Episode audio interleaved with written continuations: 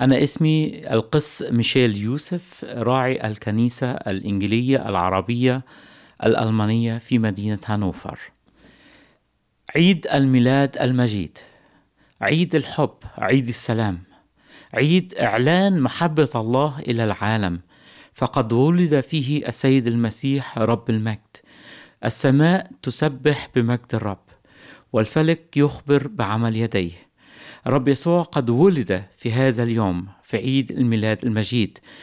المجد لله في الأعالي وعلى الأرض السلام وبالناس المسرة.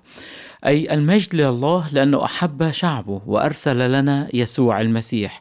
يسوع معناه مخلص العالم مخلص الشعوب وهو معناها أيضا عمانوئيل الله معنا فقد أتى لكي يعلن لنا أنه معنا ويحبنا. أتى لكي يخلصنا من ألامنا من شرورنا من أتعابنا. هذا هو عيد الحب لكي نحب أيضا بعضنا ونحب العائلة نحب إخوتنا نحب أعدائنا. فهو رسالة سلام رسالة حب رسالة خلاص. هذا هو احتفالنا بعيد الميلاد.